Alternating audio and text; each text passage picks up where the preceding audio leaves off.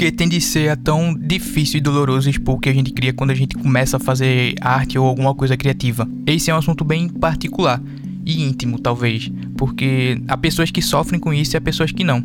Eu sou uma das que sofriam, ainda sofro para falar a verdade. Por isso esse episódio não pretende eliminar por completo as inseguranças e os medos que você sente na hora de expor o que você cria. E quando eu digo expor, entenda como postar nas redes sociais ou mostrar para algum amigo. O lance é que, com o tempo, eu aprendi a lidar com essa dificuldade. O mais importante desse processo foi aprender duas coisas. A primeira, ninguém se importa.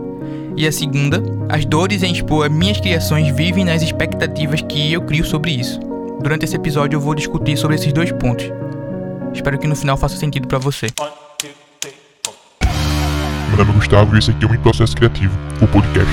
A verdade é que ninguém se importa e você é desconhecido. Talvez você encare essa realidade de forma negativa, mas eu quero te mostrar o outro lado dela. Você ser desconhecido, na verdade, é uma dádiva. Ninguém se importar com o teu trabalho é outra dádiva, porque assim você é livre para experimentar, criar o que quiser e como quiser, sem a pressão externa de tentar se encaixar em alguma coisa passada. Poucas pessoas se importam de fato com o que você está fazendo. Aqueles que se importam serão as pessoas mais próximas. E deixa eu explicar o que, que eu quero dizer com se importam, entre aspas. É provável que algumas não levem a sério o que você está fazendo, que algumas não te entendam e que algumas não te respeitem. E isso não é inteiramente culpa delas.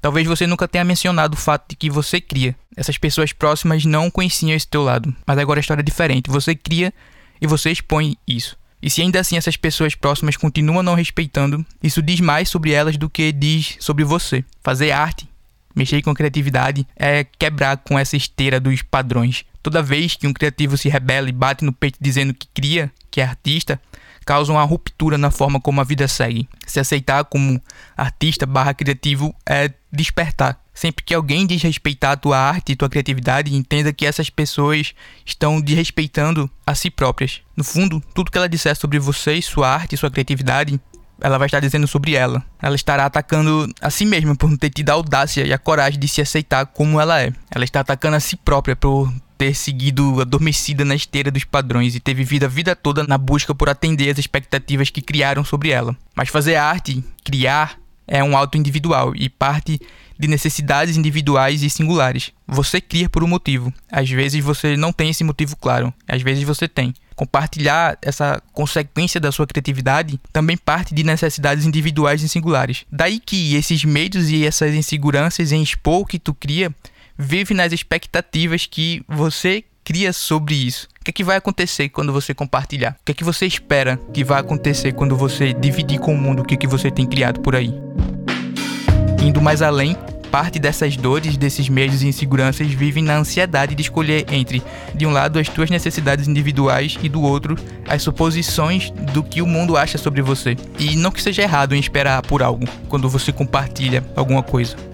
Afinal, você cria e você faz arte para o mundo. E se você faz arte para o mundo, é certo esperar algo em troca, seja reconhecimento, grana, satisfação pessoal, enfim. O problema tá em quando essa expectativa que você mesmo cria interfere na forma que você cria, seja cair na tentação das tendências, mesmo quando elas não condizem com a tua personalidade, com tua voz e tua identidade, seja criando um parâmetro muito alto do que é bom e compartilhável, fazendo com que nada que você crie preste. E se você quer compartilhar essa arte na internet, você está aceitando os termos dessas plataformas. Você perde o controle sobre sua exposição, você perde o controle sobre como as pessoas reagirão às suas criações.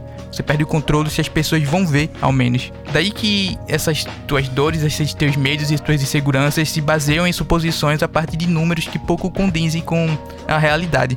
Afinal, o que é que significa um like? Que significa um compartilhar? O que significa um joinha? Há muitos significados para cada uma dessas coisas. Durante esse tempo, expondo minhas criações na internet, eu percebi que minha identidade e meu valor enquanto pessoa e artista estavam ligados a essas métricas das redes sociais. Quando minha arte recebe pouca atenção do algoritmo, o que isso diz sobre mim? Ou melhor, o que isso diz sobre o que as pessoas pensam sobre mim ou sobre o que eu acabei de criar? Isso me fez questionar a origem dos pensamentos que estão entre eu e o compartilhar são de fato meus ou do que eu acho que as pessoas vão achar sobre mim. O que me atinge mais? O que eu acredito sobre mim ou o que eu acho que as pessoas acreditam e dizem sobre mim? Você já se perguntou isso? A verdade é que os motivos que dificultam esse compartilhamento não são tão simples quanto parecem. Não é simplesmente vergonha ou timidez, pelo contrário. Para cada questão, há um pedaço da sua história fincada na base dessas questões. É fácil ouvir e não seja afetado pela opinião dos outros Mas como é que a gente vive essa afirmação de fato? Particularmente, eu não sei. Eu sou afetado pelas opiniões dos outros. Você é afetado pelas opiniões dos outros. Você não cria para você. Você não faz arte para você. Você cria e faz arte para o mundo. E se você faz arte para o mundo, você espera algo em troca. Não há nada de errado em não compartilhar. Também não digo que tudo que você cria deve ser exposto. O ponto não é esse. O ponto é que talvez você esteja deixando de criar por medo de compartilhar. O ponto é que talvez você esteja abafando essa vontade e essa instigação em fazer algo novo, em experimentar coisas novas e não faz porque tem medo de mostrar para as pessoas. Tem medo do que as pessoas vão achar de você. Só que a necessidade de compartilhar a tua criatividade é específica e atende exclusivamente aos teus desejos. E se você tem esses desejos claros para você, é outra história. Talvez você só queira mostrar para as pessoas. Às vezes você só queira ouvir o quão você é bom. Às vezes você deva pensar que seria massa ter uma certa quantidade de pessoas gostando do teu trabalho. O louco é que fazer arte para o mundo, criar para o mundo, se torna uma faca de dois gumes. Por fazer arte para os outros, para o mundo, você busca atender às expectativas e necessidades do outro, mesmo não sabendo quais são essas expectativas e necessidades. Mas por mais que o artista crie para o mundo, isso não obriga a abraçar o mundo.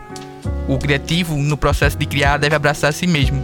O mundo fica para depois, quando a obra existir e não mais depender do seu criador.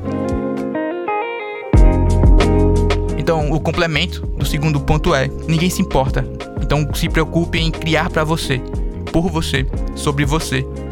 Faça da sua criatividade e da sua arte algo sobre você, seja da sua história de vida ou de coisas que você vê e ouve pela rua ou alguma referência que te causa ou te causou algum impacto. O que importa realmente é que a fonte da sua matéria-prima seja você.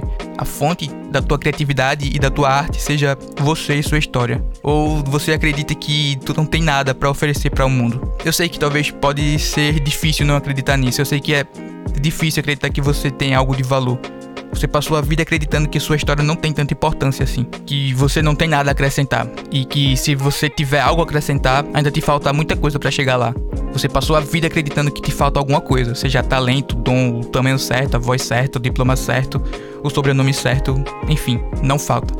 Você é estranho, diferente, esquisito e consequentemente único. A tua história é única e é essa história única que a gente e o mundo quer ouvir. Você não é uma peça tétrica que se molda para encaixar nos espaços que restam. Chegou a hora de você criar seus próprios espaços, porque a verdade é que ninguém tá pronto como você acha que tá. Aqueles que de alguma forma ou de outra contribuem para você acreditar que sua história não tem valor, aqueles que você admira, aqueles que você se inspira, aqueles que te causam repulsa, todos estão passando por processos, todos estão caminhando para algum lugar. Então, o que te impede verdadeiramente de expor a tua criatividade?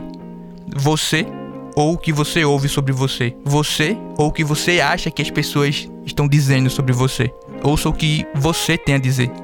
Faça arte sobre o que você tem a dizer. Crie, seja o que for, sobre o que você quer criar. Abrace o fato de ser desconhecido. Você é livre para expor o que quiser, quando quiser e se quiser. Você também é livre para apagar tudo e recomeçar, porque ninguém se importa. E isso é uma dádiva. Use as redes sociais como diário e não como museus. Documente a tua jornada e não busque cultivar um jardim de coraçõezinhos. Tente não tratar suas primeiras criações como algo definitivo, porque você vai mudar. Consequentemente, as suas criações também. Deixe que isso tire o peso existencial da arte. Pense nela como algo burocrático.